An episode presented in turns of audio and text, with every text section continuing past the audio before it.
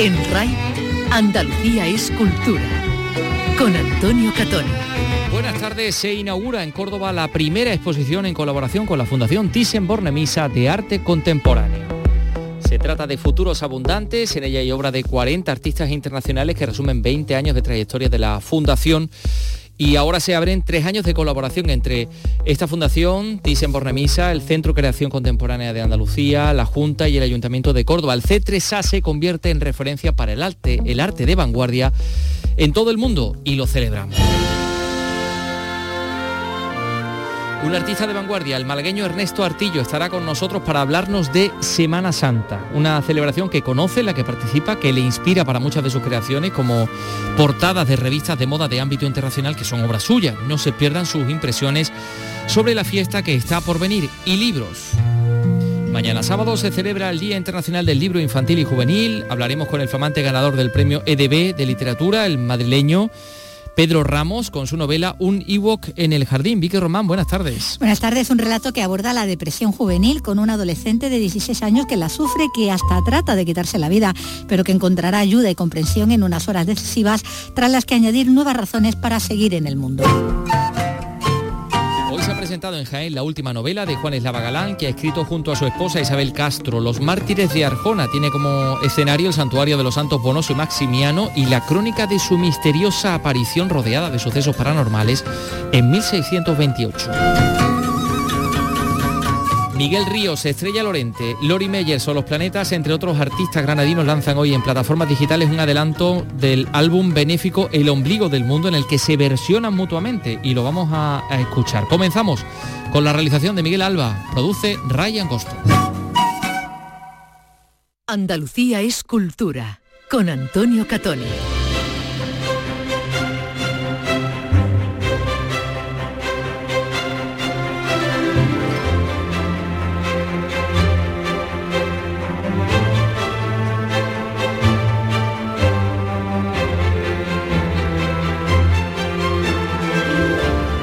Andalucía está de enhorabuena porque este mediodía se ha inaugurado oficialmente la exposición Futuros Abundantes con la que se inicia el desembarco de las mejores piezas de arte de vanguardia de la Fundación Thyssen-Bornemisza en Andalucía.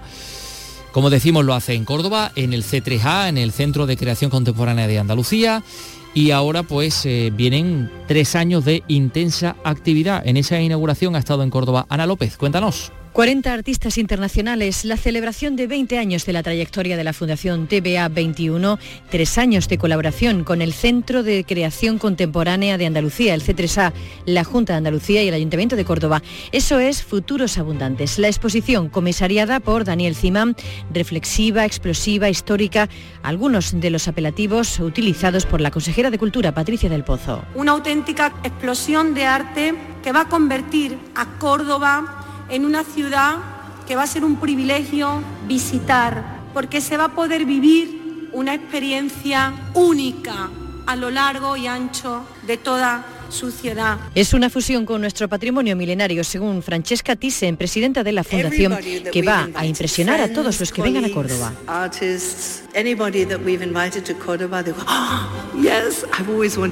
Se inician así tres años de colaboración hasta 2024 con exposiciones, estancias de artistas, foros de debate en torno al arte contemporáneo que va a llenar de contenido el C3A y va a colocar a Córdoba en el mapa del arte de vanguardia mundial.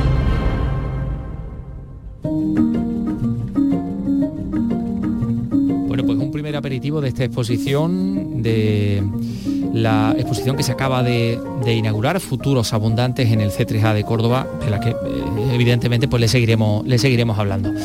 El arte también tiene un carácter solidario, la información que les vamos a contar ahora, porque UNICEF ha puesto en marcha una subasta de arte con el fin de recaudar fondos para los niños ucranianos. En ella participan más de 50 artistas de la Asociación Pro Arte y Cultura que han donado obras de todo tipo obras que van a salir a subasta con un precio inferior a su cotización habitual, por cierto. Una subasta que ha comenzado este mediodía, que se está desarrollando online y de la que Gema Vélez eh, tiene una información eh, amplia mm, y que, estamos, eh, estamos buscando en estos momentos. A ver, porque sí, hay una información amplia de Gema Vélez al respecto de esta subasta online que se está desarrollando eh, específica, bueno, pues con el fin de, de recaudar fondos para estos, para estos niños ante esta situación tan dura, tan trágica que estamos viendo y de la que estamos siendo testigos a través de los medios de comunicación, eh, la situación de, Ucrania. Bueno, enseguida escuchamos esa información, mientras tanto les vamos adelantando que eh, vamos a escuchar a un artista de vanguardia, que se llama Ernesto Artillo, eh, que en esta ocasión nos va a hablar sobre la Semana Santa y cómo la Semana Santa supone para él también una fuente de inspiración en las obras que realiza. Pero, como les contábamos, aquí está pendiente esta información de Gema Vélez sobre la subasta de arte benéfica que ha organizado UNICEF. Subasta de arte a favor de los niños de Ucrania. Más de 50 artistas de la Asociación Pro Arte y Cultura han donado pinturas, esculturas, acuarelas, carboncillos para que UNICEF lo subaste. La recaudación íntegra será para ayudar a los 7 millones y medio de niños afectados por la guerra de Ucrania. Necesitan comida, agua, atención sanitaria y acompañamiento. Gustavo Suárez es presidente de UNICEF. Hemos de conseguir ayudarles y hemos de conseguir que el impacto sobre los menores, sobre los niños, las niñas y los adolescentes sea el menor posible. Amparo Alegría de ProArte y Cultura nos ha dicho que estas donaciones tienen una doble recompensa. Por un lado ayudan a la infancia ucraniana y por otro nos dan la opción de tener una obra de arte en casa poder ofrecer al, público un tipo de obra y un tipo de, de pieza artística accesible, asequible y no solo que sea una compra de, arte, sino que sea un modo de hacer un donativo a, a una causa humanitaria, pero de un modo distinto. Hacer un donativo y además percibir una pieza artística. La subasta es online y está abierta hasta el próximo jueves. Leticia Permuy es la subastadora. Es una subasta toda online, no hay exposición, por supuesto es benéfica son 53 artistas. Es muy sencillo, hay que registrarse a través de nuestra página web y podréis ir pujando. Siempre recibiréis un correo con las pujas máximas que ya hay en la página para que podáis ir, sobre todo, donando. Esa web es subastassegre.es. Arte solidario pero bueno, estamos en viernes, viernes de cuaresma y enseguida mm, vamos a hablar de arte y de Semana Santa. Son las 3 y 9 minutos. Andalucía es cultura con Antonio Catoni.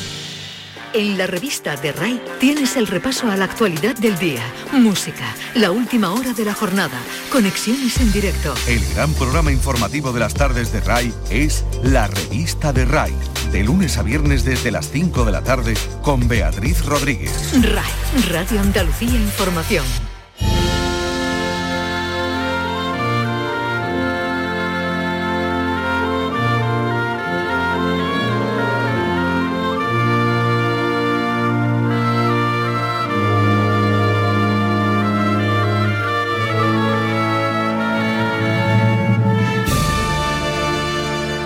Con Ernesto Artillo, malagueño, joven malagueño, un artista multidisciplinar que, comenzó con la fotografía, con la pintura, que ha trabajado para, bueno, e, efectivamente, como la propia palabra indica, multidisciplinar en muchas disciplinas, ha trabajado también en, eh, empresas vinculadas al mundo de la moda. Muchos lo conocieron por aquellos trajes del proyecto La Mujer que llevó, que llevó fuera, pero ha hecho muchísimas cosas más. Y ahora que estamos en Cuaresma y que se nos acerca la Semana Santa, pues tenemos que hablar, por ejemplo, de la instalación del Carmen Thyssen de Málaga. Se hizo carne inspirada en el pasaje bíblico de la zarza ardiendo en ensayo de fe que hizo con el niño de Elche, Marcen Pere, con el que consiguió llevarse un trono de Málaga a, Madrid.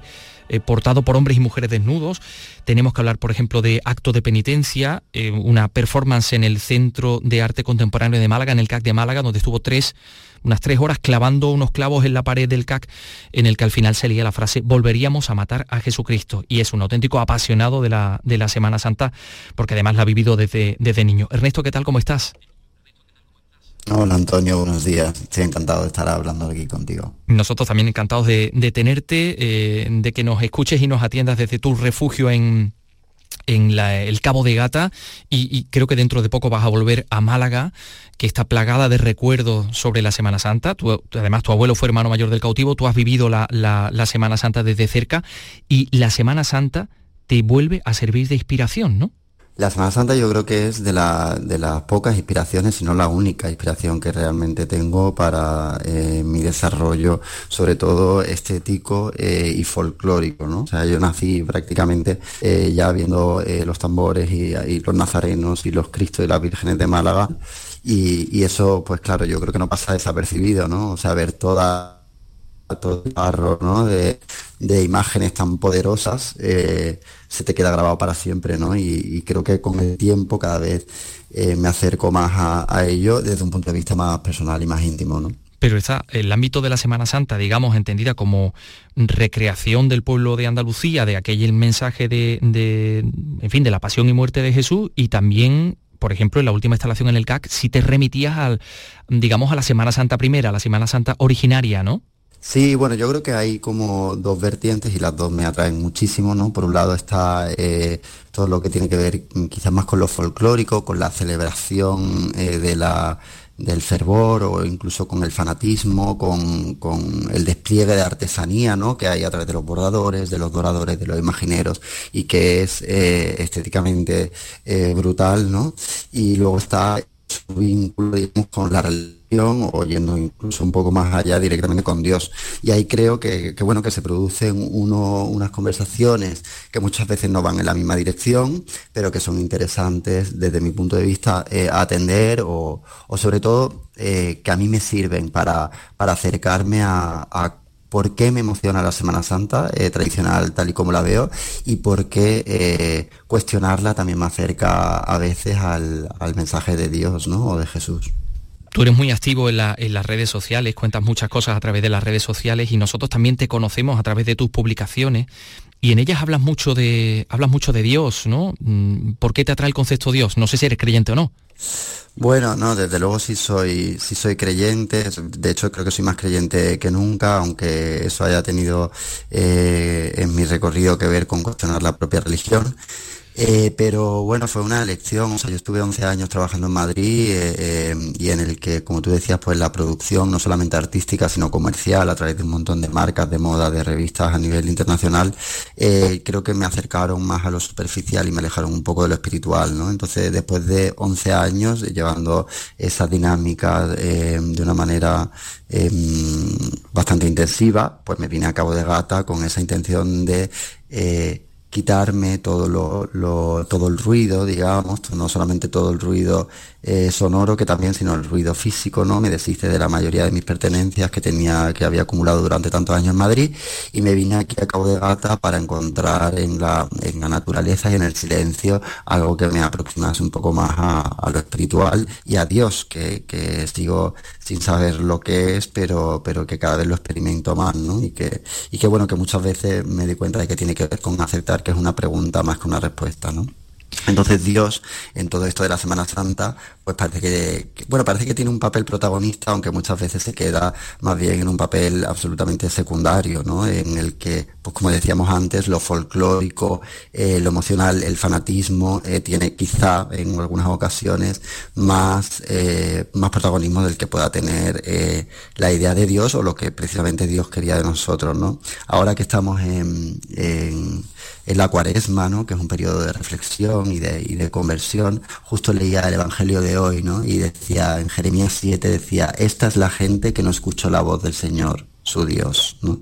Entonces, eh, como, como, momento de reflexión y de conversión, siempre en esta época me pregunto eh, qué es lo que hubiese, hubiese querido Dios de nosotros, ¿no? O cómo, cómo nos hubiese gustado, le hubiese gustado a, Cristo, ¿no? Que, que, utilizásemos la Semana Santa. Quizá eh, eh, si, si, bueno, si, si estuviese eh, Jesucristo ahí entre nosotros, se horrorizaría al ver que estábamos eh, subiéndolo a un altar en vez de subir a, un altar a otras, a otras personas de la, de la sociedad que, que requieren mucho más reconocimiento, ya sean los inmigrantes, las mujeres maltratadas otros grupos sociales que verdaderamente hay que mirar, ¿no? Entonces, bueno, esto, esto quizá, esta visión quizá tiene más que ver con, como decíamos, con, lo cristiano o con Dios, eh, pero eh, no es para nada incompatible con que eh, la Semana Santa sea una celebración cultural y folclórica absolutamente apoteósica, emocionante, llamativa, que disfruto muchísimo, pero que, bueno, que quizá relaciono más con un espectáculo de la Super Bowl o con, o con un montaje escénico o performativo eh, muy potente que con mi, la experiencia que yo estoy teniendo de Dios. ¿no? ¿Subiría Jesucristo al altar a los homosexuales también? Hombre, por supuesto que sí, desde luego.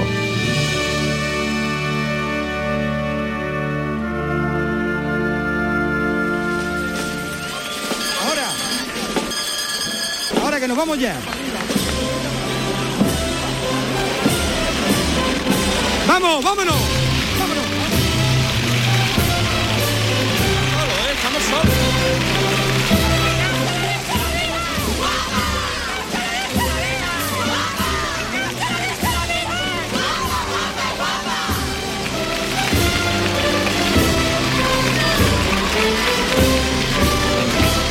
Un poquito a la izquierda, un poquito a la izquierda. Un poquito a la izquierda.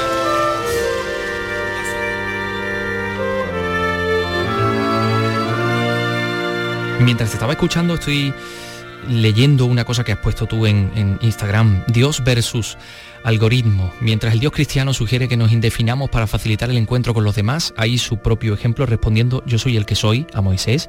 El otro Dios contemporáneo, Internet, insiste en que nos definamos lo más posible en nuestras relaciones para poder determinar nuestro algoritmo.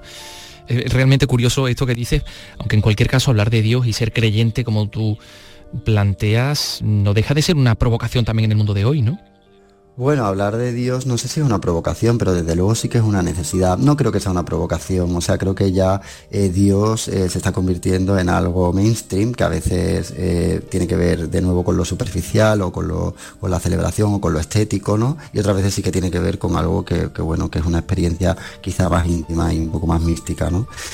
lo que es indudable es que si hay un Dios contemporáneo capaz de enfrentarse a, no, pues al que sea, ¿no? Con el que venimos trabajando hasta ahora eh, nuestras preguntas, eh, ese es Internet, ¿no? Eh, entendido, pues como decía, como ese lugar que está en la nube o como ese ente que está en la nube al que no vemos, pero en el que claramente creemos y en el que además no paramos de darle ofrendas, ¿no? Igual que la Semana Santa, ¿no? Entiendo la Semana Santa como un continuo ofrecer, como un continuo ofrecer imágenes, ofrecer bordados, ofrecer flores, ofrecer imaginería, ¿no? Y Instagram tiene mucho de eso, ¿no? Es como como que no es, una especie de, de, calle Larios en la que no paran de, aparecer eh, imágenes, en este caso la imaginería somos nosotros mismos, ¿no? Pero llena de, eh, pues eso, de, no solamente de piel, que también ocurre, ¿no? En la Semana Santa, de cuerpos semidesnudos, sino eh, de todo tipo de, aderezos de, moda o, de, elementos, ¿no? Y todo eso para ofrecerlo a ese Dios contemporáneo que es Internet y que efectivamente insiste en que nos definamos, ¿no? Sobre todo porque le conviene comercialmente, ¿no? Que creo que sería la gran diferencia entre un Dios y el otro, ¿no? Que uno no, no apela a lo, al consumo, sino que nos pide más bien que, que lo reduzcamos o que no, nos deshagamos de todo lo, superficial para ir hacia la profundidad y sin embargo el otro Dios, pues de alguna manera nos invita continuamente a que eh, nos definamos, a que consumamos para, para poder vendernos eh, cualquier cosa, ¿no?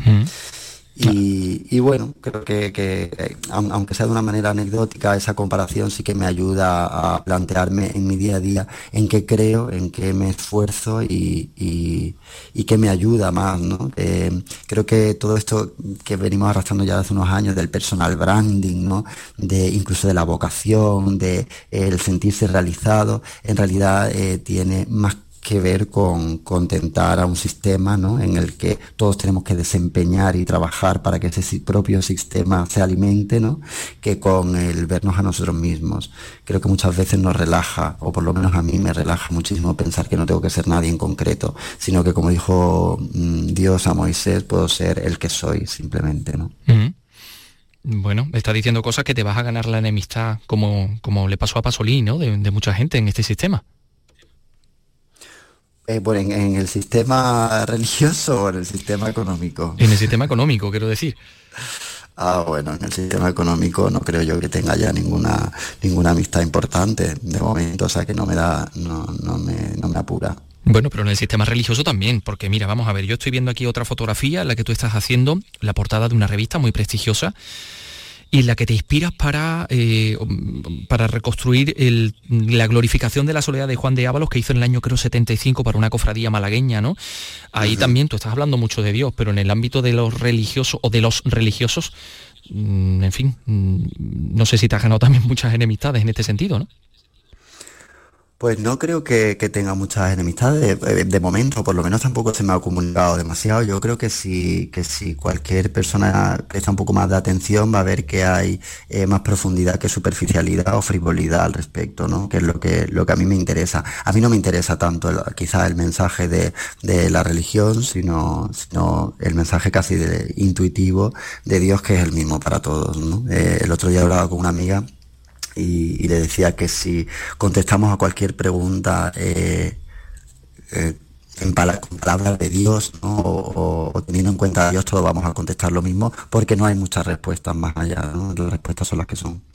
Eh, pero bueno, en ese sentido, la, imaginería, como te decía antes, ¿no? todo lo que tiene que ver con la Semana Santa, con la cultura religiosa popular, pues es una inspiración brutal que me sirve para precisamente hacer todos e-, esos ensayos eh, a través de los cuales y a través de, su estética eh, pues me hago me hago preguntas y me cuestiono ¿no? en este caso ya solamente el título de la glorificación de la soledad me parecía que, mm, tenía mucho que ver con nuestros días ¿no? como, como glorificamos esa soledad que en realidad eh, nos ocupa y que intentamos pasar de la mejor manera posible acompañándonos de una pantalla que al final no nos devuelve la mirada ¿no? y, y bueno creo que más allá de, todo eso, justo justo también en esa portada fue una consecuencia. Yo iba a salir en, la portada de este número crucificado con, quien era mi pareja y con quien tenía una relación eh, artística y, personal. Y justo esa relación se acabó. Salíamos unos crucificados sobre otros y, bueno, y yo mismo me sentí como, como una virgen de la soledad, ¿no? Que, que, que bueno, que no tiene más que, mirar, que, refugiarse en su propio amparo, ¿no? Entonces decidí cambiar a última hora la portada de la revista por esta otra versión que ya me había inspirado desde que la vi eh, cuando era muy muy pequeño en alguna publicación y que, y que me llamaba precisamente además la atención porque era una virgen de la soledad eh, no barroca, es decir, una virgen de la soledad casi, casi con los hábitos de una monja, ¿no? Y había algo de, todo eso, de, todo ese eh, quitarle drama que me llamaba bastante la atención y que por otro lado ya también llevé a cabo, como decías antes, a través del, de la performance Acto de Fe, ¿no? en la que desnudaba eh, totalmente a un trono de Semana Santa de todos sus avalorios para cuestionar efectivamente cuál es la fe que queda si se despoja a la Semana Santa de, toda su parte más ornamental ¿no? y vistosa. La Semana Santa está llena de sensualidad. ¿También hay mucha sexualidad, Ernesto? Pues como decíamos antes, ¿no? Antes eh, estábamos hablando off the record sobre, sobre lo pornográfico y decíamos que un poco muchas veces lo pornográfico está en la mirada de, eh, del receptor, ¿no? Yo sin lugar a dudas no lo puedo, no lo puedo evitar eh, que, me ocurra. O sea, creo que uno de, los grandes atractivos que ha utilizado em, el cristianismo es eh, precisamente lo sexualizarse, ¿no? Y lo, erótico. Tú entras a la catedral de Málaga y está llena de motivos, ¿no? En las que aparece pues María Magdalena besándole los pies a Jesucristo, los pies desnudos, todo el rato, pues una de ropa muy visible, ¿no? Y, una, y, una, y unos cuerpos totalmente eh, tallados, ¿no?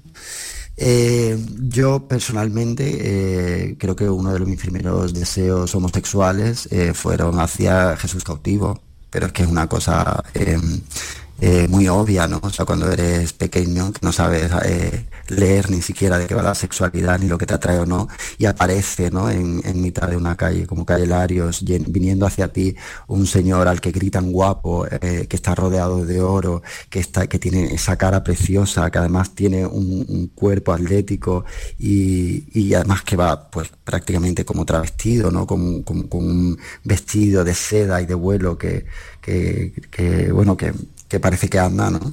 Eh, pues eso es como inevitable, o sea, hacia dónde podemos dirigir si no nuestro atractivo, si no es hacia, o, nuestra atracción, si no es hacia la Semana Santa. Creo absolutamente que la, la Semana Santa está muy sexualizada y me parece bien, me parece que es una herramienta eh, que funciona en, todos los, en todos los ámbitos y que, y que bueno que también es muy necesaria para atraer a un pueblo que en principio no sabía ni, ni leer ni escribir y a quien había que, que seducir para, para, para, enseñarle cuál fue la pasión de Cristo. Y en mi caso, desde luego, eh, funcionó y funciona, ¿no? O sea, creo que tardé mucho tiempo en darme cuenta de que estaba físicamente enamorado de Jesús, ¿no? Pero, pero bueno, cuando lo reconocí me pareció, me pareció que, bueno, que, era que tenía bastante sentido, ¿no? Tú, eh, que has vivido tantos años en Madrid, como dices, que has expuesto en, San Petersburgo, en Bombay, en Corea, en Pekín, en Hong Kong, en Mallorca, en, Valencia, en, un montón de sitios, cuando les hablas de la Semana Santa y particularmente en Madrid, a, veces no sé si te pasa como a, muchos otros andaluces, ¿no? Que, la gente te mira con un poco, con una cara un poco extraña, ¿no? No, no lo sé, no, quizás no, no, no he hablado yo de Semana Santa con quien pensara que no podía entenderlo o disfrutarlo, ¿no? Eh, creo que la, Semana Santa es un gusto por un, por un sentimiento y por una experiencia que, fíjate que en ese sentido sí que tiene mucho que ver con, Dios, ¿no? Igual que en otros aspectos, a lo mejor se me, se me va más hacia, como, como hablábamos, hacia, hacia esa cosa más del fanatismo, más de, ese becerro de oro, ¿no? que, que, bueno, que, Dios condenó, ¿no? Que el propio Dios condenó. Sí que hay un momento en el que la figura de Dios aparece a través de la Semana Santa de una manera innegable y es la comunión de la gente, ¿no? Como la gente se une eh, en un mismo lugar, en un mismo espacio, para mirar hacia un mismo sitio y para tener una pulsión y un sentimiento parecido, ¿no? Y a mí esa es la experiencia que me gusta, quizás por eso eh, tampoco trato de evangelizar la Semana Santa con gente que no, que no vaya a vivirla como yo, porque además creo que no hace falta y porque creo que, que para eso hay muchas tradiciones, ¿no? Hay muchas y muchas eh, formas, muchos tipos de expresión, no solamente religiosa, sino folclórica.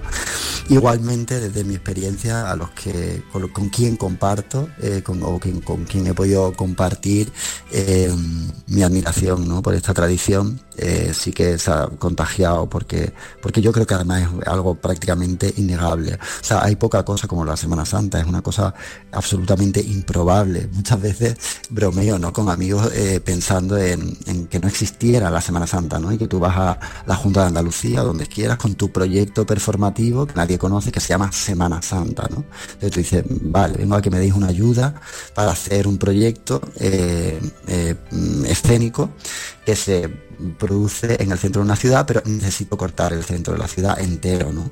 Y además necesito que eh, va a salir un montón de gente que va a pagar por ir eh, la mayoría de las veces descalzo y con la cara tapada, ¿no? Y con una vela en la mano. Y además quiero que haya como unos tronos de oro en el que aparezca eh, eh, Jesús semidesnudo, ensangrentado y que la gente le cante saetas. Pero además también quiero que salgan los militares, ¿no? Y quiero que también haya un grupo de mujeres que van vestidas de mantilla. Y necesitamos también que haya, o sea, locura. Es la locura, o sea, es el, de los espectáculos eh, más innegable, por eso antes lo comparaba a la Super Bowl, ¿no? O a todo, o, o a no sé, o a o a, la manifestación del orgullo, ¿no? Como son estas expresiones innegables en las que, eh, sea la que sea, de hecho aparece Dios precisamente porque existe esa comunión, ¿no? Eh, esa comunión, esa unión común entre todas las personas que lo, que lo presencian, ¿no?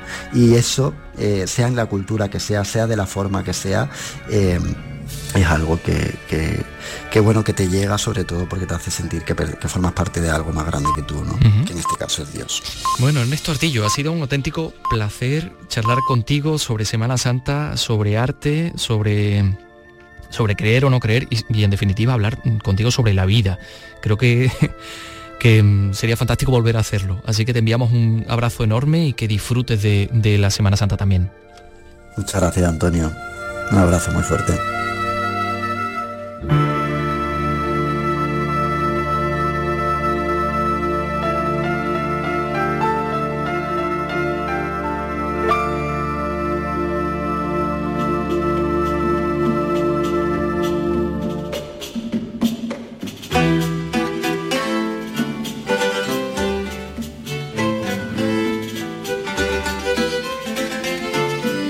seguimos con asuntos Semana Santero porque el Archivo Histórico Provincial de Sevilla destaca como documento del mes de abril un texto de 1619 eh, en el que se daba cuenta de la autoría de una obra, el crucificado de la conversión de Juan de Mesa, un señor del que cuando se descubre este documento pues prácticamente nada se sabía. ¿no?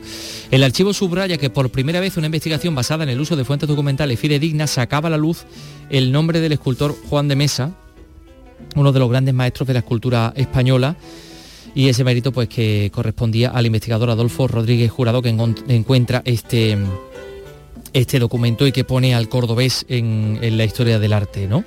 Eh, ese documento que indica que Mesa recibe el encargo de hacer y labrar y acabar en toda perfección una hechura de Cristo nuestro Señor crucificado en madera de cedro de Indias, de la escultura natural que tenga nueve cuartas de alto desde la punta de los pies hasta la cabeza según recoge este documento original, como decimos, que se expone en el Archivo Histórico Provincial de Sevilla, que ustedes pueden conocer. Y música edición número 19 del ciclo de música sacra vuelve a llenar hoy los templos de Almería con marchas de Semana Santa. En esta ocasión están escuchando a la banda de San Indalecio de la Cañada.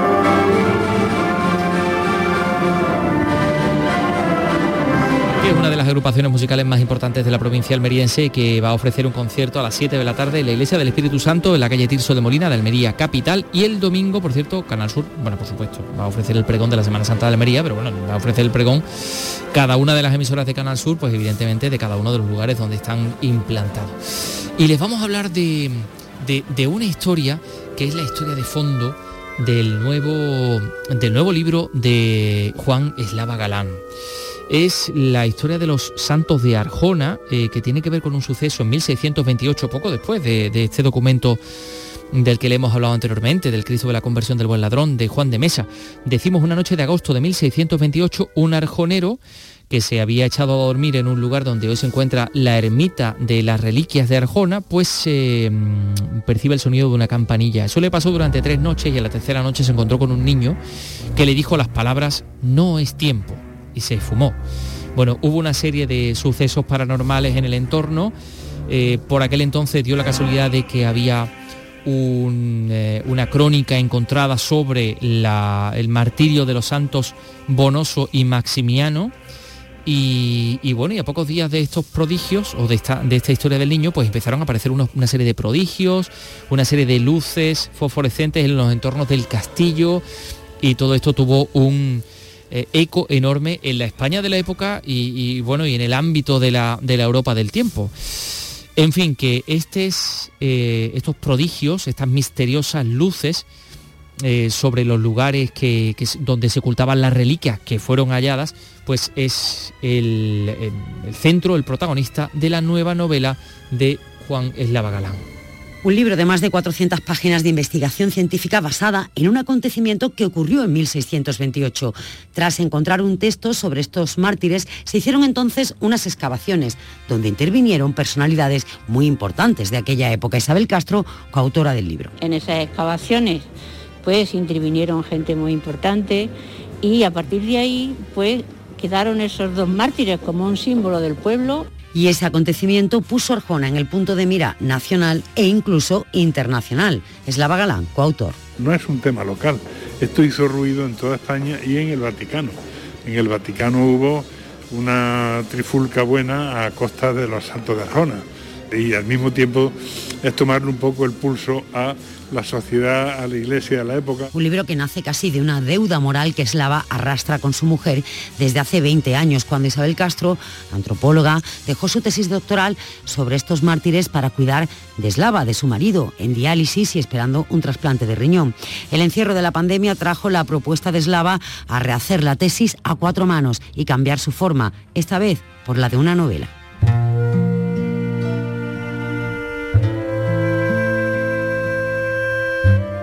Enhorabuena a Isabel Castro y a Juan Eslava Galán por esta novela Los mártires de Arjona, que eh, seguro que está, eh, está fantástica y que cuenta esta historia con detalle. Último capítulo de los cuadros de Murillo que podrían salir de Sevilla como consecuencia de la crisis de Abengoa. Bueno, ya les contábamos este jueves que Cultura está trabajando ya en, el expediente de bien de interés cultural, el expediente BIC de la Santa Catalina de Murillo, que es eh, propiedad de la Fundación Focus Abengoa que la Fundación ha puesto en venta para solucionar su situación precaria derivada de la crisis de Abengoa.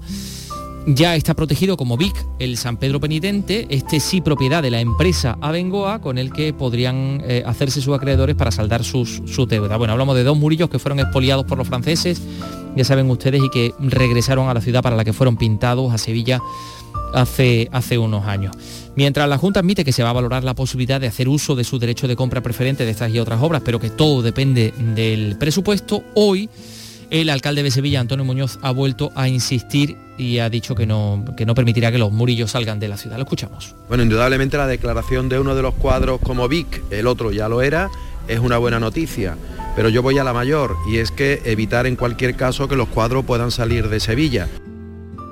Bueno, son las 3 y 36 minutos. Enseguida vamos a escuchar al escritor madrileño, muy vinculado a Málaga, por cierto, Pedro Ramos. En RAI, Andalucía es cultura.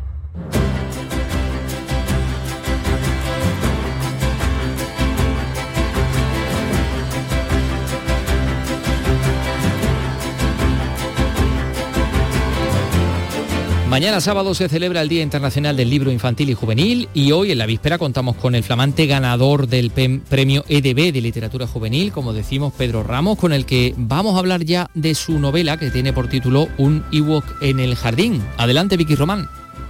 Muy buenas, ¿cómo estáis? Bueno, decíamos que estás muy vinculado también a, Málaga, ¿no? Donde además has coordinado talleres de escritura creativa y, bueno, y, y, en Córdoba, ¿no? Con Cosmopoética, que has participado, ¿no? Sí, he tenido la suerte de, estar en el Festival Cosmopoética, que es uno de los mejores festivales de poesía que se hacen actualmente, y en Málaga pues imparto talleres de escritura y también coordino el club de lectura de la Fundación Rafael Pérez Estrada. Bueno, y de hecho la novela de la que hablamos, la que vamos a hablar ahora, de Uniquok en el Jardín, eh, se va a presentar en Málaga en el próximo 27 de, de abril, ¿no? En el Centro Cultural MVA me hace muchísima ilusión, la verdad. Eh, hace mucho tiempo que no me subo a las tablas de un escenario y, volver y que sea en un sitio tan bonito me hace muchísima ilusión. La verdad es que sí. Así que todos los que vivan en Málaga y les apetezca pasar un buen rato, hablando de libros que se pasen el día 27 a partir de las 7 de la tarde.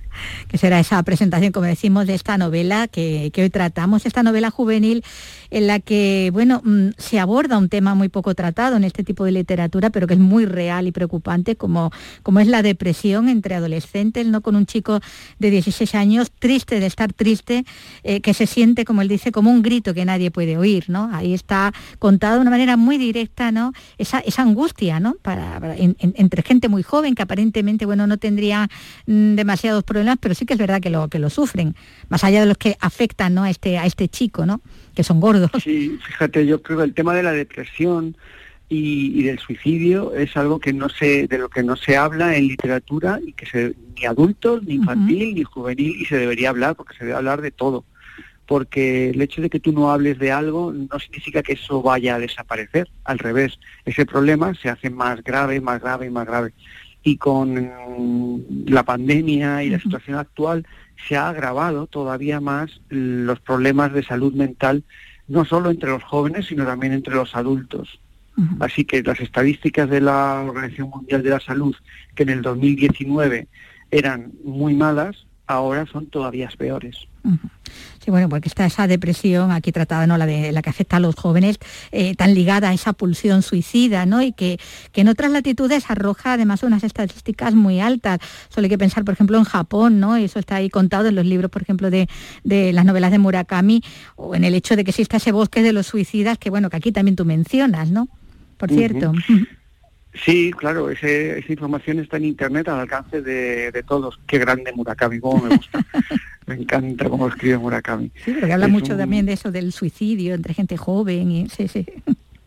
Sí, es curioso porque es verdad lo que tú dices. Es una en, en Japón además es algo, bueno, tristemente eh, por su cultura, eh, yo creo que es algo que está muy instalado, ¿no? por la exigencia, y eso está llegando aquí, eso está llegando a, España, está instalándose en la cultura de, nuestros jóvenes, cada vez les exigimos más y no les damos las herramientas necesarias para que puedan gestionar esta, esta situación. Entonces, bueno, mm, el libro lo que pretende es dirigir la mirada del lector hacia estos chavales para que eh, puedan mm, manejar mejor esta, esta situación, porque en el, fin, en el fondo el libro es, eh, tiene un mensaje muy positivo, como has podido ver. Sí, bueno, porque David, el protagonista, está inmerso en una depresión, eso es algo que, vemos desde el comienzo del relato, aunque no sea él quien tenga ahí la voz al principio, en esa primera parte, al contrario, lo suyo ahí es más el silencio, ¿no? Intuimos lo que le ocurre, eh, pero por los mensajes de su hermana, ¿no? Que, lo, que los está mandando además desde, desde la distancia. Él no aparece, no toma voz, digamos, hasta después, hasta esa segunda parte, con un relato ya a tiempo real, en unas horas angustiosas para él, eh, y se intuye que también para, para, la hermana, ¿no? que no sabe, que no está teniendo noticia de, él, ni de lo que está haciendo, ni, ni lo que puede hacer, ¿no? Pero lo intuye, eh, claro. A mí me, mm, me parecía muy original presentar al protagonista sin que el protagonista estuviese. Exactamente. Entonces, toda esta primera parte en la que Zoe le manda mensajes a, a David, Mm, servía para eso, ¿no? Para que el lector vaya conociendo a David, pero sí que David haya aparecido todavía en, escena. Eh, bueno, cuando uno escribe se pone este tipo de retos a sí mismo y espero haberlo conseguido, espero haber conseguido presentar a David sin que David aparezca, a través de los mensajes que le va escribiendo su hermana Zoe desde un país donde se ha tenido que ir a buscar la vida como está sucediendo ahora mismo también en muchas familias españolas, que no les queda más remedio que buscarse la vida y descuidar la salud de sus integrantes, lo cual también es un, grito que yo quería dar en esta en esta novela, ¿no? Que tenemos que arrimar el hombro y tenemos que unirnos y la solidaridad que entre nosotros mismos, entre nuestro pueblo, pues es algo que también he hecho en falta.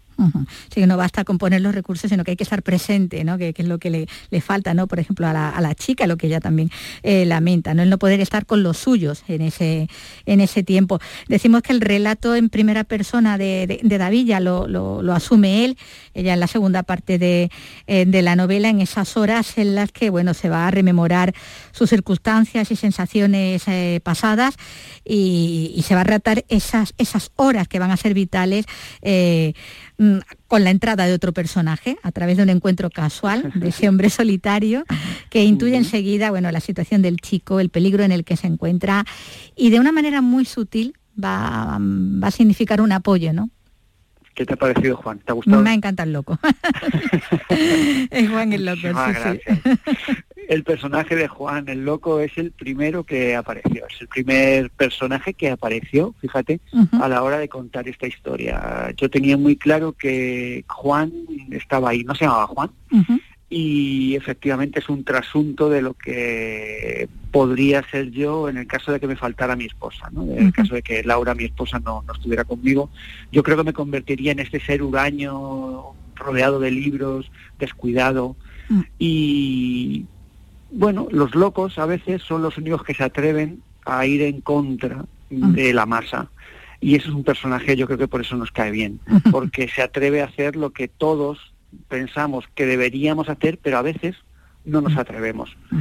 Y Juan tiene ese gesto de solidaridad, ese gesto de humanidad con, con David al verle tan desvalido como una pequeña gata ese, porque ese loco tan cuerdo, como vemos, es quien van a aportar esa idea de, esperanza que decíamos ¿no? al, principio, ¿no? Que, es un libro esperanzador a pesar del tema que trata, esa esperanza que para algunos como él, bueno, pues tiene forma de Ewok, de una fantasía, pero a la que uno se puede agarrar cuando la vida golpea y se imponen esos pensamientos oscuros, ¿no? Como le pasa a David, ¿no? ¿Qué sería del mundo sin la fantasía, sin la esperanza? ¿Qué sería del mundo? Nada. O sea, si no tuviéramos esperanza, si la fantasía no nos acompañara, no saldríamos de la cama por la mañana, no nos levantaríamos. Y al final eso es lo que significa el Ewok, ¿verdad? Es la esperanza, que para algunos pues tiene forma de Ewok, para otros tiene forma de coche descapotable y para otros pues tiene forma de pareja, hijos, familia bueno, cada uno convierte el ebook en lo que en lo que quiere. Lo importante es tener un ebook por el que levantarse cada mañana. Tener una razón más que añadir a esa lista de razones para seguir vivo, ¿no? En la que trabaja eh, también David, ¿no? Fíjate, si la novela ya no es, estamos diciendo que la novela tiene varias partes, todavía para complicarlo más, al final se me ocurrió meterle estas razones para vivir de Zoe y de, y de David, que luego están ampliadas, porque me gustó tanto que le cogí tanto el, gustillo que me, extendí y al final a la editorial le parece que le gustó y me lo y lo han publicado, ¿no? incluso le han dado un premio. Pero en el fondo yo quería escribir este libro solo por ese apartado, por esas razones, por compartir con todo el mundo las razones para, para vivir. Mm. Razones. Y entre esas muchas razones, ¿no? Eh, los libros, las películas también, esas referencias que también están ahí, eh, porque este chico es un chico leído, un chico tan, tan sensible como inteligente, ¿no? Claro, por eso, por esa sensibilidad y esa inteligencia, se hace preguntas que la mayoría no se hace y les permite seguir con su vida.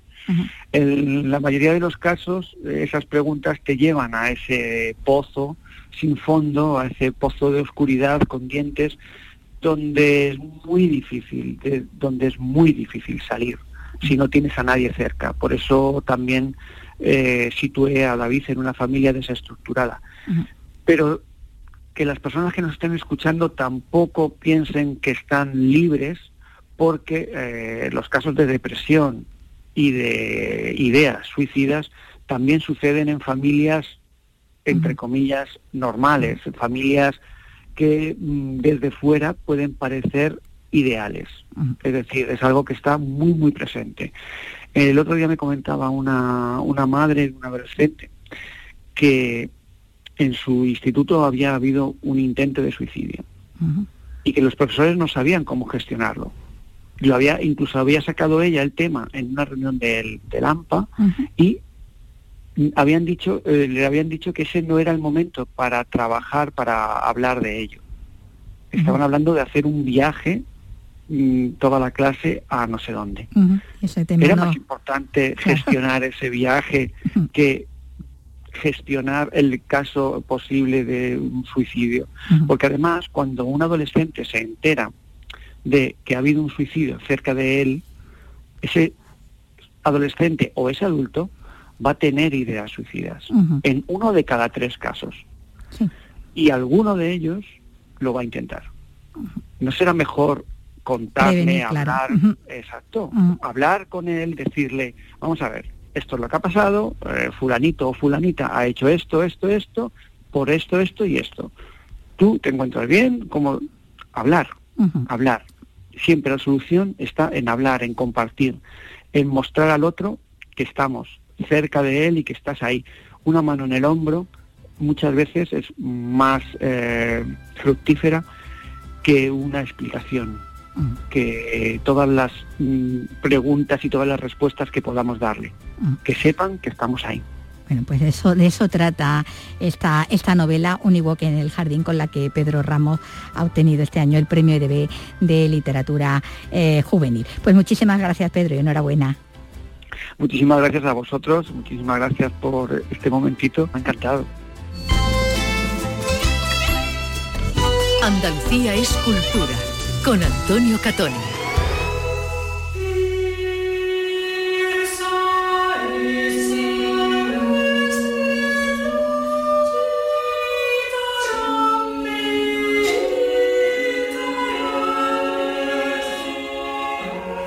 10 minutos para las 4 de la tarde.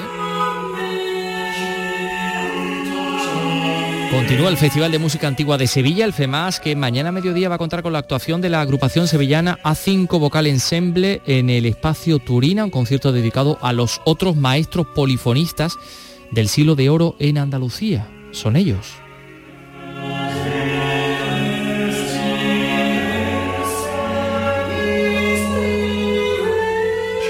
Con esta pieza, Vicky, van a cerrar el concierto, ¿no? Sí, con esta pieza luctuosa que se interpreta tras la misa de Requiem y de la que es autor el malagueño Juan Gutiérrez de Padilla, quien fuera además maestro de capilla de la Catedral de México. Es uno de esos otros maestros andaluces de la polifonía del siglo de oro, junto a Rodrigo Ceballos, Juan Navarro Espalensis, Pedro Fernández de Castilleja o Jerónimo de Aliseda, que centra este programa, este, este concierto, como explica José López Agudo, tenor de A5 Vocal Ensemble.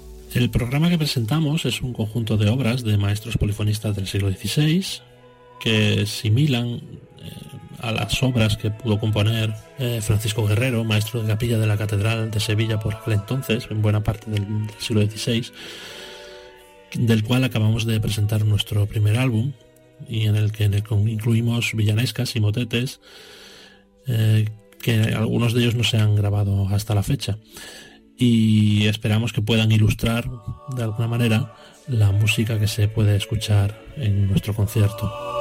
Esto suena muy bien. Esto va a ser el sábado, ¿no? Esto es el sábado, pero el domingo sigue el FEMAS también. Y también muy andaluz, el concierto que, que acogerá el domingo a mediodía la Iglesia San Luis de los Franceses, donde Leonardo Rossi al, violín barroco y Alejandro Casal en la clave van a rescatar la obra de los maestros de la Capilla Real en el siglo XVIII, con piezas en este caso de José Rando, que fue el violinista español más importante de aquella época, Francisco Manal, Juan de Ledesma, Sebastián de Albero y José de Nebra. Bueno, eh, una, una, pinta fantástica, fantástica esto. Yo creo que merece la pena escucharlos tanto el sábado como el domingo, el FEMAS.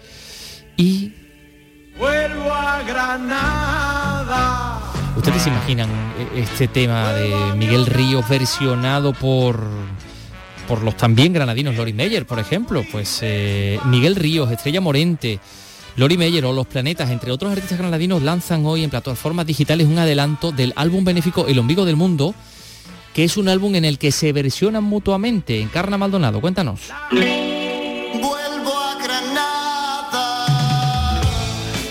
Es el mítico Vuelvo a Granada que lanzaba Miguel Ríos en 1968. Un canto de amor a su ciudad ahora en la voz de los Lori Meyers. Es el adelanto ya disponible en las plataformas digitales del ombligo del mundo, un álbum en el que los principales músicos granadinos se versionan mutuamente. Un ejemplo es este Vuelvo a Granada, pero también podremos escuchar Errante de Niños Mutantes, cantado precisamente por Miguel Ríos. No te creas lo que dicen de mí. O una versión de Los Planetas de la Torre de la Vela de los 091 Pablo Sánchez, productor de este álbum, afirma que ha sido posible por la vitalidad musical de Granada, pero sobre todo por el fondo de amistad que une a estos artistas. Este disco, independientemente del tema musical, eh, hay un trasfondo de amistad. ¿no? Eh, este disco no se pudiera haber hecho sin la tremenda generosidad de, todos ellos. ¿no? Arranqué sin nada de dinero y entonces gracias a que ellos se pusieron a mi disposición, digamos, se pudo hacer este disco. El álbum sale el 22 de abril a beneficio de la Fundación Escuela de Solidaridad.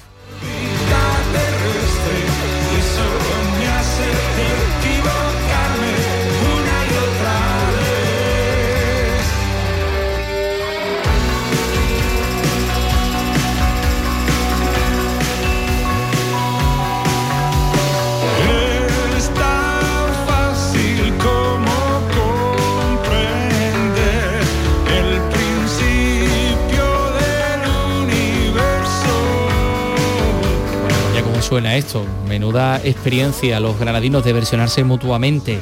El ombligo del mundo. Tenemos que hablar también de música electrónica porque el desierto de Tabernas de Almería acoge mañana el segundo festival de música electrónica Southwest que va a ser en el poblado de Fort Bravo donde se han rodado muchos western. José Antonio Fuentes, cuéntanos. Almería se ha convertido en referente de la música electrónica que mañana llega al desierto de Tabernas. Welcome everybody to Southwest. Welcome everybody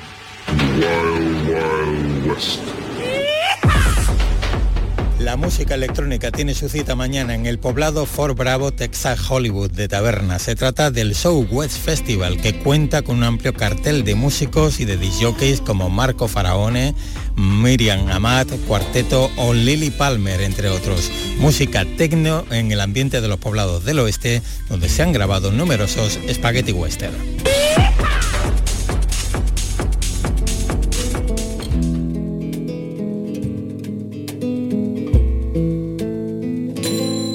Agradecido estoy, guitarra mía. Tanto que voy a hacerte y regalarte mi mejor canción. Y le vamos a hablar ahora del proyecto cultural Zona Flamenca en Sevilla. Cinco conciertos a partir de hoy hasta el 21 de mayo en cinco barrios periféricos de la ciudad de Sevilla con un, con un lema que es Viaje a las memorias de la periferia. Esta mañana ha estado Manuel García en la presentación en el Centro de Cerámica Triana. Manuel, ¿qué tal? Buenas tardes. Antonio, ¿qué hay? Buenas tardes. Bueno, cuéntanos. Pues mira, estos cinco barrios de la ciudad de Sevilla van a ser el Polígono Norte, el Polígono Sur, Madre de Dios, Palmete y Torreblanca. Eh, con estos conciertos se quiere impulsar un poco el crear redes y espacios para demandar cultura en estos barrios. Eh, una oportunidad para cuestionar también cómo se hace la gestión cultural, cambiar la mirada hacia zonas del extrarradio. Y, y bueno, Miguel Ángel Vargas, que es del Servicio de Mediación Cultural del ICAS, del Ayuntamiento, afirma que el flamenco puede aportar una mirada crítica con la situación que, que se vive en estos barrios. Vamos a asociar los nombres de los barrios en los que trabajamos con la idea de que el flamenco es posible en estos barrios. Hay que ser valiente con la, con la idea de, de afrontar cuál es la, la situación en este tipo de barrios. Y mm, desde el flamenco podíamos tener la posibilidad de construir un discurso más crítico. Ahí está también la factoría cultural haciendo eh, cosas como esta, ¿no? Utilizando el flamenco también como, como vía de, de desarrollo y de conocimiento. Sí, de, de dar visibilidad a estos barrios y de que ahí hay un ar- arte también que, que puede aflorar. Entonces cuéntanos, ¿cuáles son los conciertos y qué, en qué Pues fechas? te que vayamos tomando nota. Te voy a comentar la, la fecha, el 1 de abril, hoy. Polígono Norte, concierto en memoria de Chocolate. Fantástico. El 7 de abril en el Polígono Sur será un concierto homenaje a, a Pepa la Calzona. Ya pasamos al 22 de abril en Madre de Dios con concierto en memoria de Carmen la del Titi. Eh, ya el 20 de mayo en Palmete el concierto en memoria de Bizco Amate y se termina el 21 de mayo en Torreblanca con el concierto en memoria de Tragapanes.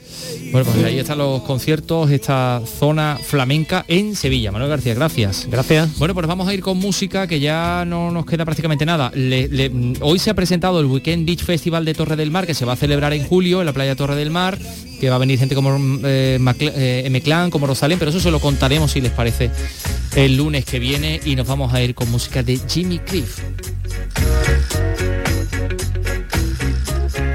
Hoy cumple 74 años una de las grandes referencias del sonido reggae en el mundo.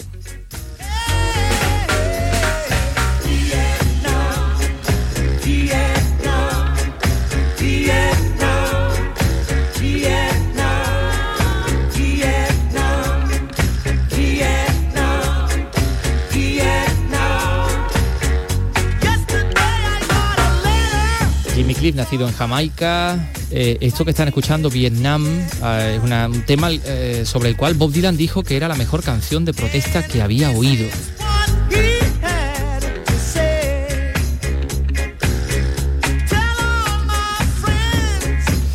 Pues nos vamos a ir con su música. Bueno, en este caso vamos a irnos con este otro tema que tiene por nombre I Can See Clear- Clearly Now. Puedo ver muy claramente ahora en este 74 aniversario, eh, tema que hizo para la banda sonora de la película Cool Runnings en 1993. Bueno, pues eh, mm, regresamos el lunes con más cosas aquí en Andalucía Escultura a partir de las 3 de la tarde. Buen fin de semana. Vicky Román, buen fin de semana a todos. García, que está aquí también, buen fin de semana. Adiós. Semana.